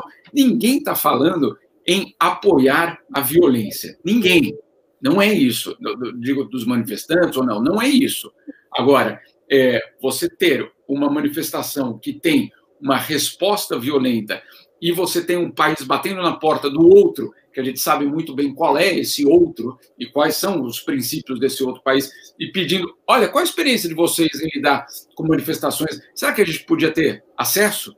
Né? É, e o outro país não só dizer: olha, não, temos, ou isso é uma questão nacional. Não, não, não. Vamos lá, vamos fabricar, vamos produzir esse manual e vamos mandar para vocês. E mandam. Né? Então, é, isso, perdão, é, para completar, sob a gestão de Sérgio Moro no Ministério da Justiça. Né? Então, é... Foi em outubro do ano passado, Jamil. Eu sei, está dando vontade de chorar porque eu estou nas ruas aqui. E eu sei o que está acontecendo e sei que é o que se vive na periferia de São Paulo. É isso aí. Bom, vai rolar essa dobradinha, então o que o Jamil não conseguiu por aqui, aliás, Jamil, espetacular. Você e o Chico, sempre, né? Espetacular. Vamos ver se o, o Vitor consegue lá no Chile, duvido. Tem uma certa tecnologia de cerceamento latino-americano. Então, bom dia para vocês dois, parabéns ambos, tá? Chico. E até amanhã. Tchau, tchau, tchau. Vitor. Olha só, quero aproveitar aqui para é, uma reclamação da Mirella. Mirella fala, para nos ver um Pix hoje de 50 reais, compartilhei no teu WhatsApp. Você não visualizou? Semana passada, 10 reais também não visualizou. Tem algum problema? Mirella, deixa eu te explicar. E primeiro eu vou agradecer muito, é, não é o, nem o valor, é a sua disposição de nos ajudar, muito necessário aqui para gente, mas eu não tenho tempo de olhar o WhatsApp aqui durante o jornal, entendeu? Então, se você me avisar aqui pela área de comentário, eu vou saber na hora, porque não dá tempo. Eu faço 10 mil coisas aqui. Eu opero a mesa, eu coloco notícias, eu faço o clipping, tudo ao mesmo tempo, jornal no ar aqui. E apita também, né, Fábio? A, a gente, é, a, quem acompanha a gente vê que quando vocês mandam, é que eu costumo fechar meu microfone, mas todas as é. mensagens que chegam fica apitando. Avisa a gente por aqui, porque aí a gente não passa por cima, tá? Então, quero de novo agradecer duas vezes a você pelos 50 é. reais de hoje, pelos 10 reais da semana passada, e vou te pedir encarecidamente, manda para mim o aviso. Obrigada. Fábio, depositei tanto. Se eu não ver, a Lu vê, a gente acaba dando, né? E tem mais André, um monte de gente aqui para achar assim, né? tá bom? Obrigado para você. Muito obrigado pela sua generosidade. Olha só, e o Bruno Chiarelli, não sei se é assim que, tá, que se fala, tá? Algum membro sabe como contatar a equipe do TV Democracia? Tem como, tem como contatar claro, a gente manda sim, né, Se quiser falar comigo, manda um e-mail para mim, para o PANUM, P-A-N-N-U-N, são três N's, P-A, dois N's, U-I-N, arroba gmail.com, e eu respondo imediatamente para você, tá bom? É, tem também o nosso WhatsApp, mas eu não vou nem dar isso porque a gente não está olhando esse telefone, então vai ser bobagem pedir para você mandar o WhatsApp para lá, porque não tem quem, quem faça isso. Manda um e-mail para mim, que a gente resolve tudo que você quiser, tá bom? Túlio, é, é, não, não é o Túlio. Quem é que está pedindo isso? Bruno Chiarelli, eu, eu acho ah, que é tá. Chiarelli. Panum, P-A-N-N-U-N, arroba gmail.com, tá bom, gente? Olha, o Túlio Gonçalves da Silveira nos manda 5 reais, dizendo, há uma semana perdi minha sogra por complicações da Covid-19. A tristeza é maior por saber que era uma morte evitável. Exato. Gente, Exato. olha o sofrimento alheio, pensa que poderia ser seu, tá? Antes de combinar a festa do Natal e a balada do Réveillon, olha isso que aconteceu com o Túlio. Põe de novo na tela para mim quem colocou, acho que é a Andréia, né? Tá aí, olha. Ele perdeu a sogra e ele está dizendo a morte era evitável. Tá bom, gente?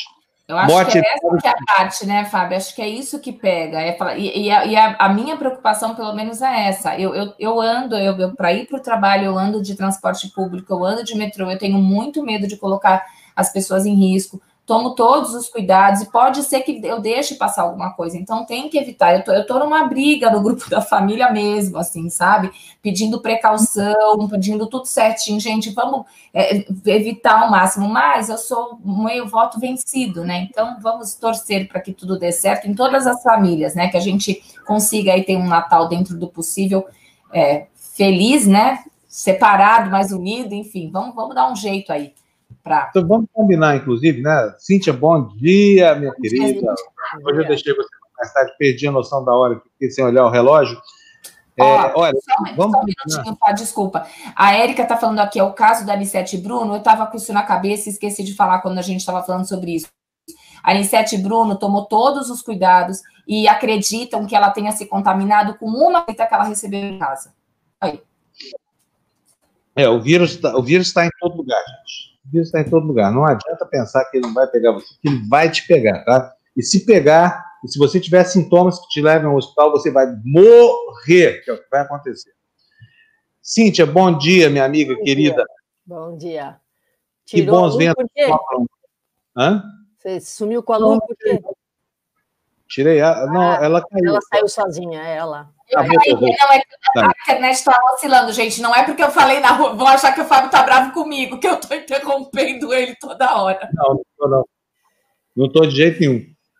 Ô, ô Cíntia, mas conta para nós, quais são as novidades aí da América do Norte desse fim de semana, hein? Olha. A coisa tá, tá, tá, se liberou geral aqui do Brasil também. Eu falei com uma pessoa no, que está morando no sul da Califórnia e ela me disse a seguinte coisa: que o Estado baixou lá regras muito rígidas de lockdown, só que os prefeitos bolsominions de lá não querem cumprir. E aí é. tem alguns que você vai, está tá aquela orgia, e outros que você vai, está todo mundo em casa, você não vê ninguém na rua. Sabe, é só olhar a curva aqui dos Estados Unidos, né? A situação hoje é três vezes pior do que era em abril, então não precisa ir muito longe. É, não tem mesmo, as pessoas não. Aqui é muito difícil, porque metade da população é daquele jeito que você sabe, a outra metade está em casa, mas mesmo assim ainda é bastante gente para sair por aí e fazer o vírus circular, né? Porque parece que é um problema cognitivo, né? As pessoas não entendem que o jeito de lidar com o vírus é fazer o máximo para ele não não circular. E, e, parece que não adianta. Bom, enfim, olha, esse final de semana o Congresso aqui trabalhou, trabalhou bastante, chegou a um acordo de 900 bilhões de dólares ontem para a aprovação de um pacote de medidas de alívio por conta aí da pandemia. É, e já vem tarde, né? Tinha havido um lá no comecinho da pandemia e depois nada, e agora chegando a esse novo pacote de alívio. Né? Esse acordo inclui cheques de 60, 600 dólares por pessoa e uma prorrogação, um extra de até 300 dólares por semana uh, no seguro-desemprego, que também é bem-vindo, né? 11 semanas daqui para frente, o, o seguro-desemprego aí funcionando com 300 dólares por semana.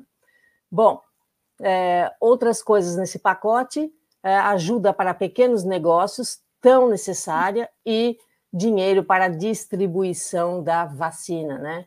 Uh, e o interessante é que o Congresso teve também que aprovar uma autorização de um dia a mais para funcionamento do governo, né, o financiamento do governo, para que esse acordo possa ser votado, aprovado hoje.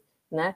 É, é interessante, aqui nos Estados Unidos eles deixam o governo chegar num ponto em que o governo fecha por falta de financiamento. Então, eles aprovaram o financiamento só para hoje, hein? Vamos ver o que acontece depois.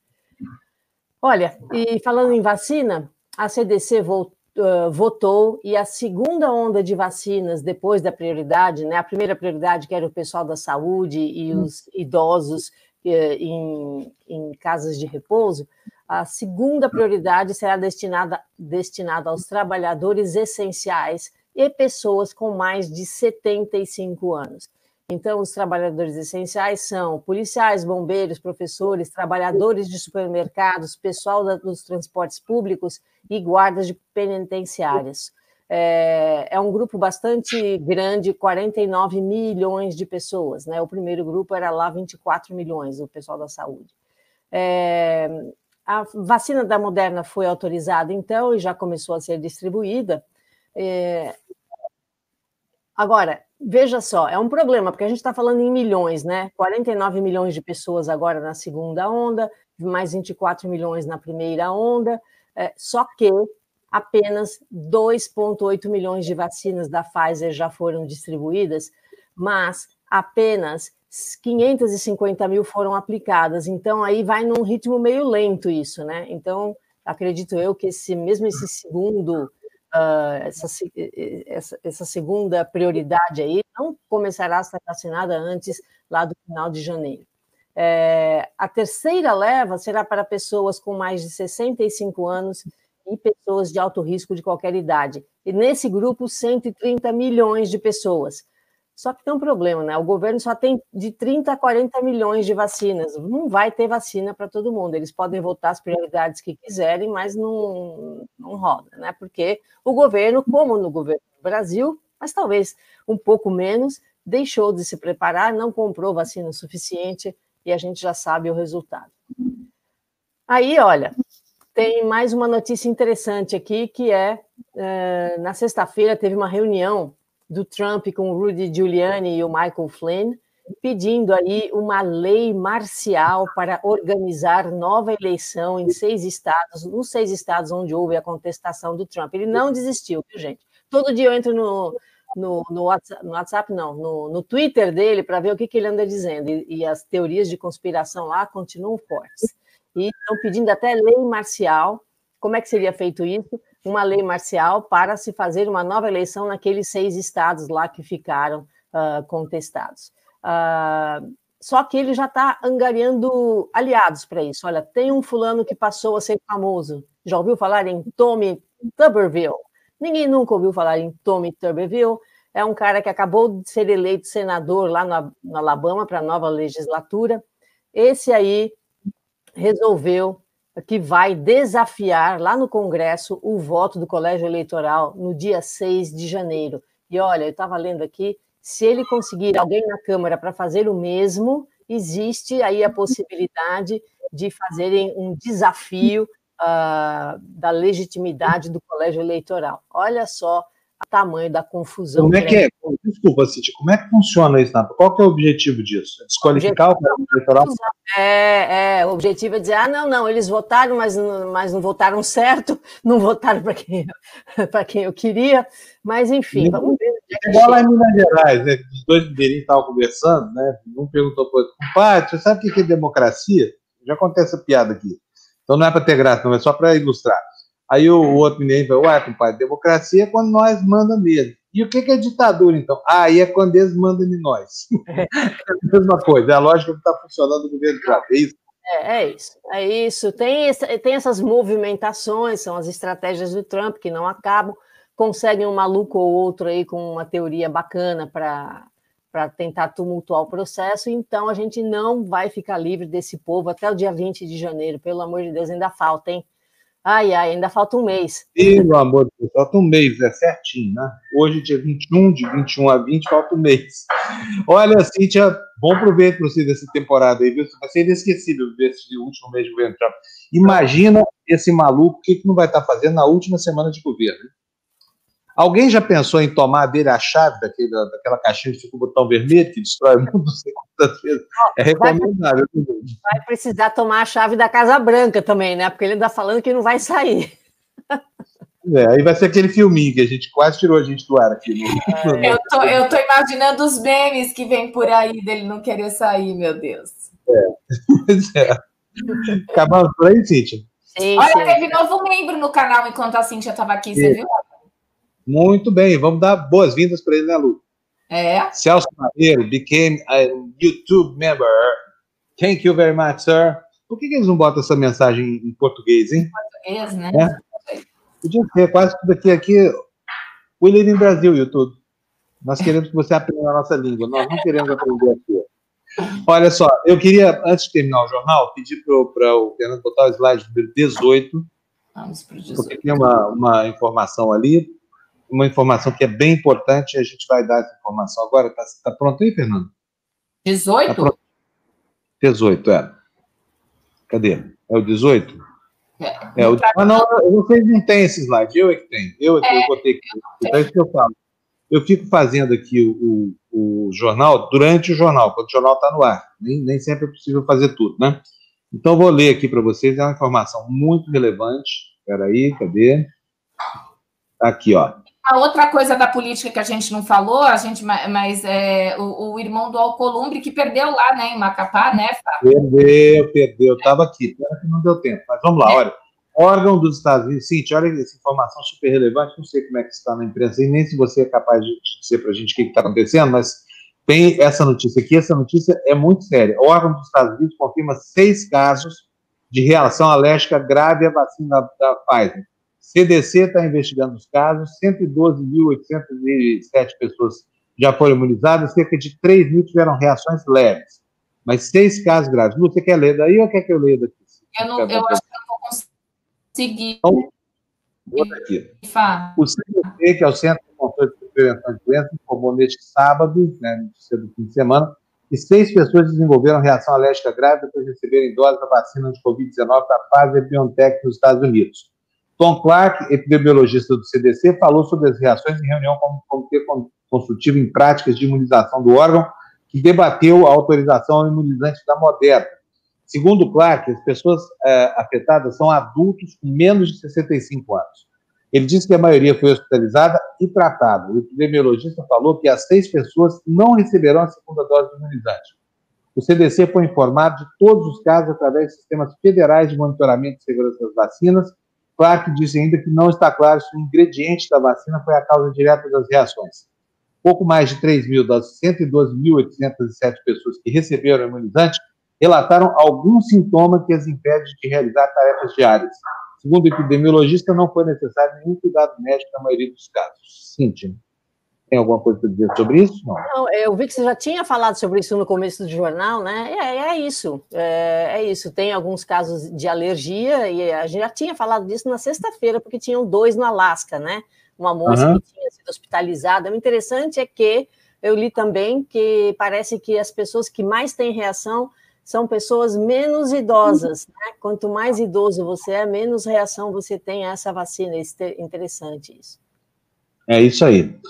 Bom, vamos terminando por aqui o jornal. Faltou um monte de notícias hoje, não tempo a A gente né? vai terminar e eu vou falar. Eu só, eu só, queria falar uma coisa assim: é, é lamentável a imagem que a Globo está mostrando agora.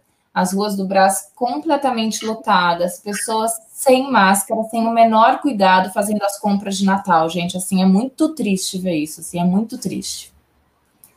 E vão levar todos esses vírus que estão pegando lá no 25 de março para casa e depois para a ceia do Natal, onde a vovozinha vai lá comer o peru e também um pedacinho do vírus e vai morrer. Você vai matar a sua avó com a festa do ano.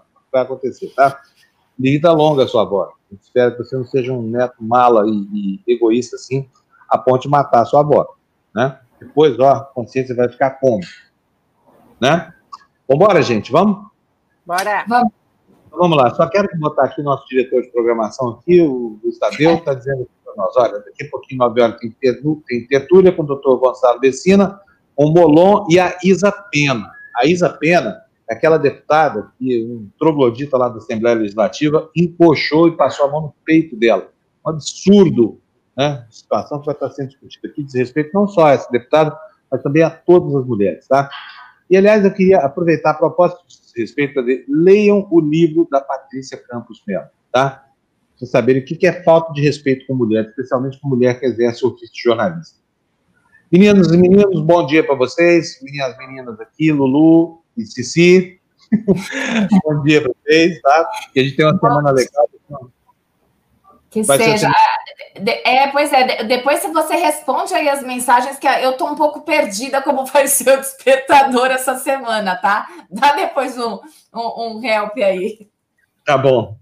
Meninas, então um beijo para vocês, um abraço para os meninos, tá? Vamos embora, vamos nessa, que daqui a pouquinho vem o terceiro, tá bom? Beijo. Tchau, gente. Boa semana para